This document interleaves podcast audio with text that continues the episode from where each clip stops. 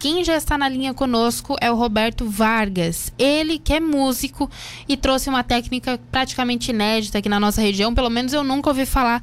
Boa tarde, Roberto, está nos escutando?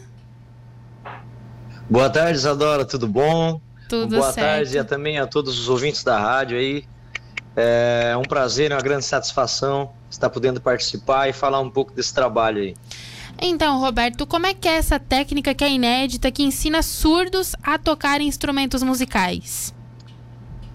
É, a técnica, ela basicamente, ela começou há dois anos atrás. É, eu comecei a desenvolver, eu, eu, eu prestava serviço em outro projeto e a gente via a dificuldade das crianças pela questão da socialização, né? É, é lógico que os, os deficientes auditivos, eles já eles no dia a dia eles já praticavam outros meios esportivos.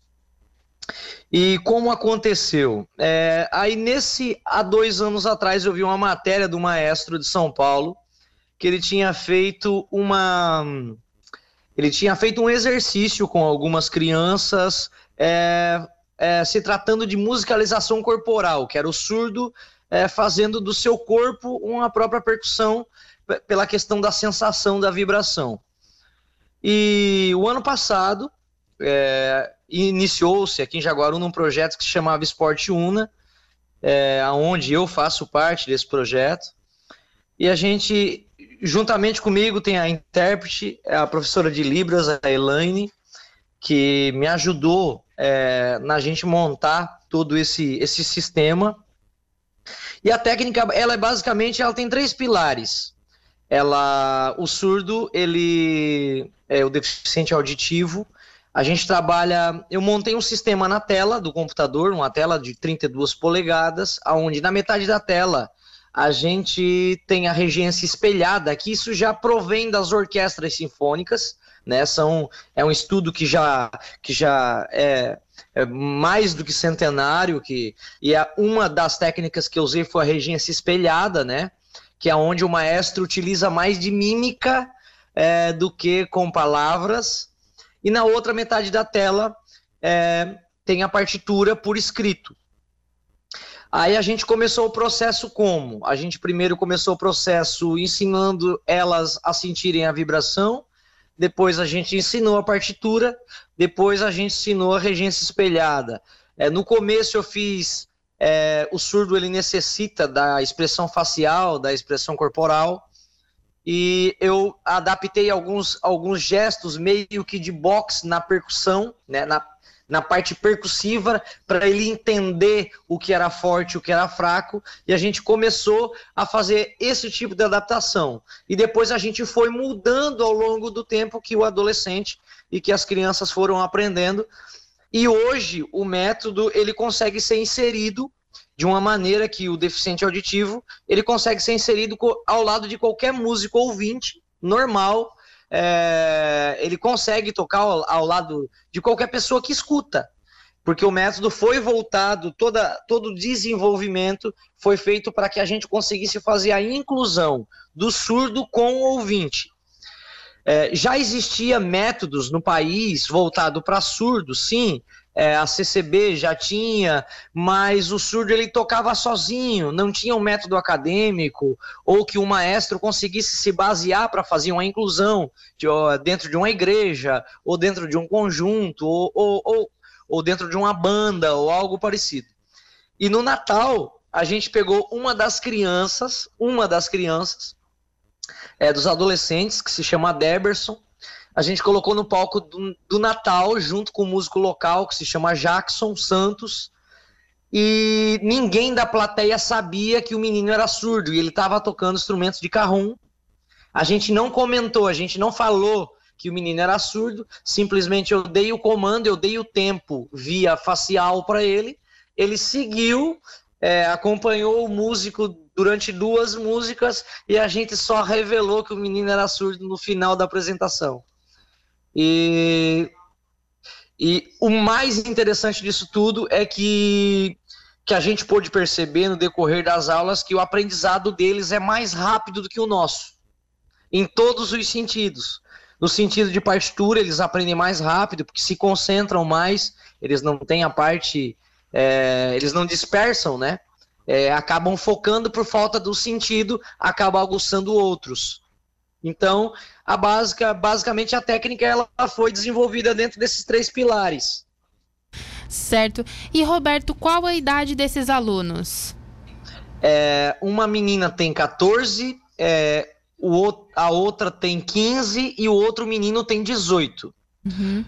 São três é, alunos. Fez, são três alunos, até porque era um processo é, inicial, era, era algo que a gente estava tentando, a gente estava fazendo adaptações. Eu achei no começo, até te confesso, que foi um susto para todos nós, que eu achei que eu ia levar um ano para fazer o adolescente é, conseguir realmente acompanhar um músico é, ouvinte. E o maior susto, tanto para mim quanto para a professora de Libras, é que quando a gente juntou as três técnicas, ah, eles tocaram em duas aulas, uma música inteira sem erros. E a gente, naquela aula, a gente se emocionou, começou a chorar porque nenhum de nós esperava. Foi algo tão, tão, tão por mais que o método estava bem funcional, a gente tinha feito toda uma estrutura, mas é, o processo de aprendizado foi uma surpresa para a gente também. Até que uma das meninas que tem um laudo é, de 100%, ela é 100% surda, ela relatou que quando ela fazia aula de capoeira, ela sentia a vibração do pandeiro no peito, no, no tórax, na mão do professor que estava do outro lado da, da, da roda. Então, ali caiu a primeira barreira, que o surdo teria que estar tá com o pé em cima de uma caixa, que ele taria, que teria que ter a caixa adaptada para ele sentir a vibração. Então, significa que ela sente a vibração. Agora, quando a gente iniciou, agora, quando a gente voltou janeiro, a gente começou a lecionar violoncelo. E a gente teve mais uma grande surpresa que elas elas encostam a perna no violoncelo e, e eu ensinando ali todas as notas, o processo do arco e tudo certinho. E a gente, e, eu, e a gente perguntava: você está sentindo? E ela dizia: eu sim, eu sinto a corda mais. Ela chama de corda mais grossa, mas é a mais grave, né? A mais grossa eu sinto mais, a terceira eu sinto um pouco menos, a segunda eu sinto, e a primeira corda eu sinto um pouquinho, mas ela consegue sentir a vibração de todas as cordas do instrumento que ela está tocando. Então isso também foi algo inovador, que, que foi, foi algo sem precedente, que nunca tinha acontecido antes. E, Roberto, é, isso é muito interessante, interessante, essa inclusão é muito importante, principalmente para os jovens, né? Além da música, tem o, o projeto também favorece outras aulas, outras modalidades, né? Isso, né? O projeto ele é grande, né? É um projeto amplo, ele atende 350 crianças, tá? São de com várias modalidades, aqui eu vou citar algumas, é, se eu esquecer alguma, mas é, são vários professores, a gente tem psicopedagogo, a gente tem aula de zumba, aula de jiu-jitsu, aula de futebol masculino, aula de futebol feminino, aula de futsal, a gente tem aula de libras, a gente tem aula de música e e, e tem agora também temos aulas de judô é, com um novo professor aí que então são vários profissionais que a gente que o projeto atende, né? É uma demanda bem grande dentro do nosso município. Então, Roberto, eu quero te agradecer e te parabenizar por um projeto tão bonito, tão inclusivo em Jaguaruna. Eu quero te parabenizar por esse projeto e também agradecer por disponibilizar um pouquinho aqui do seu tempo para o Estúdio Cidade. Certo, eu queria só colaborar com mais alguma coisa, se tu me permitir. Uh, o nosso projeto aí passou duas vezes no NSC Notícias, está lá nas plataformas para o pessoal quiser assistir. Também passou no TV Cultura agora para o Brasil inteiro. E a gente, eu queria te pedir esse tempinho, porque a gente foi agraciado.